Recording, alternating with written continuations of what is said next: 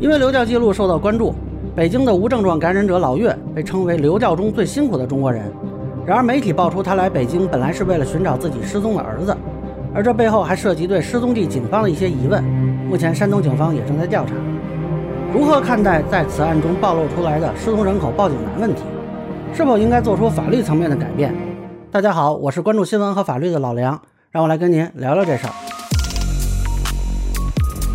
这个老岳呢是河南人，但是全家呢是在山东工作生活。他之前是因为在北京被查出无症状感染者，那么官方公布了他的活动轨迹，这里边涉及东城、西城、朝阳、海淀、顺义等多个区，辗转了二十多个不同的地点打零工，而且呢很多天是凌晨都在工作。啊，有网友因此称他为是流调中最辛苦的中国人。这个有的朋友可能对北京不太了解，光看这个地名没有感觉。在北京跨区有时候比外地的一些城市之间跨城还远。那他这个活动范围和劳动频率真的是非常非常辛苦的，这我是不行的。啊，本来我昨天看了呢，也是跟朋友圈的人一起感慨了一下啊，没想到他背后还有故事。根据中国新闻周刊的报道，他之所以来北京是为了寻找失踪的儿子。他们一家是住在山东威海荣成成山镇，大儿子在距离家五十公里的一个食品厂工作。二零二零年八月十二日，这个大儿子呢说肚子不舒服想回家。食品厂主任就把他送到了汽车站，然后这个大儿子就走丢了。这个老岳呢，本来在外面打工啊，十五号回家就在当地的派出所报了警。但是呢，他说是警方出现推诿、不定位手机、不调监控、三个月才立案等情况啊，并且后来警方还跟他说，一个体貌特征明显不符的尸体是他儿子。这个老岳呢，不相信儿子已经死了，接着又去了十多个城市，一边打工一边找儿子。来北京呢，也是因为儿子曾经在北京东五环这边打过工，啊，没想到呢，他自己被查出来是无症状感染者。那根据《法制日报》的报道呢，山东省公安厅高度重视此事，正督促威海市局加快核查。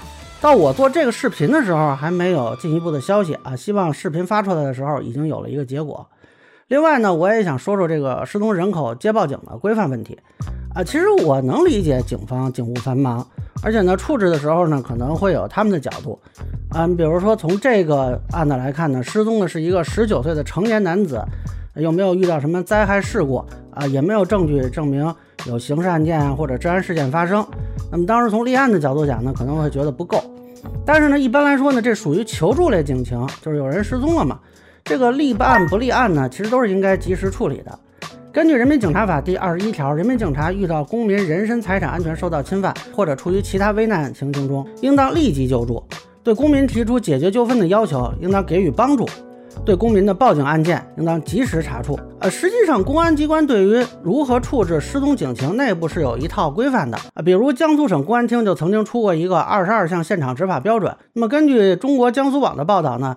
这个网上流传一种说法啊，成年人失踪未满二十四小时报警，警方不会受理。那么对此呢，人员失踪警情处置现场执法标准明确，有警必接。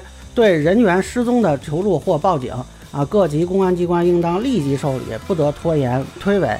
有警必查，失踪地点不明或者不在本辖区的，受理公安机关应当开展初步调查，查明失踪地或者根据报警人陈述的失踪地，移送管辖公安机关。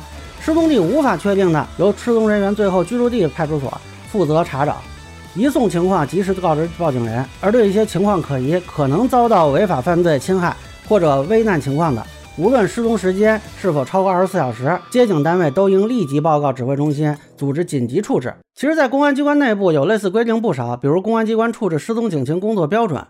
呃，但我个人看法，这些规定呢有两个问题：一是本身呢不够公开透明。